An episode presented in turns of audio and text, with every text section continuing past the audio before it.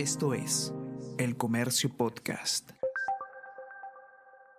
Buenos días, mi nombre es José Manuel Romero, periodista del Comercio. Y estas son las noticias más importantes de hoy. Viernes 8 de diciembre.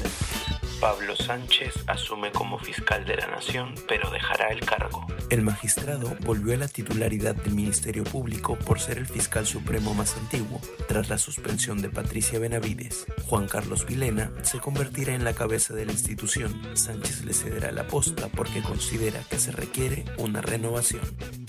Devuelven a la Fiscalía expediente de caso que implica a Fujimori. Corte Suprema declaró fundada demanda de amparo y se anuló la apertura de instrucción en proceso que alcanza al exmandatario. Estado peruano envió a la Corte IDH la documentación y su posición con respecto a la reciente liberación del expresidente.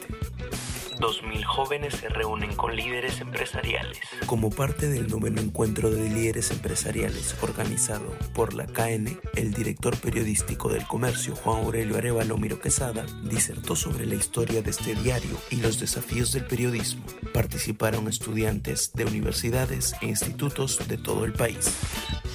La criminal Wanda del Valle será expulsada de Colombia en los próximos días. La expareja del maldito Chris cambió de aspecto físico para despistar a las autoridades. Habría sido ayudada por un criminal vinculado al tren de Aragua.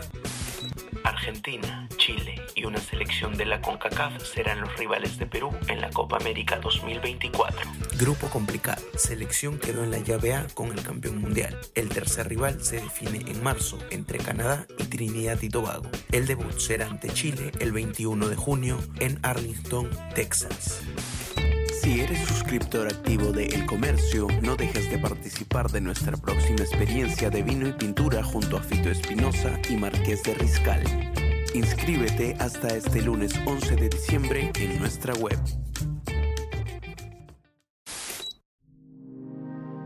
El Comercio Podcast.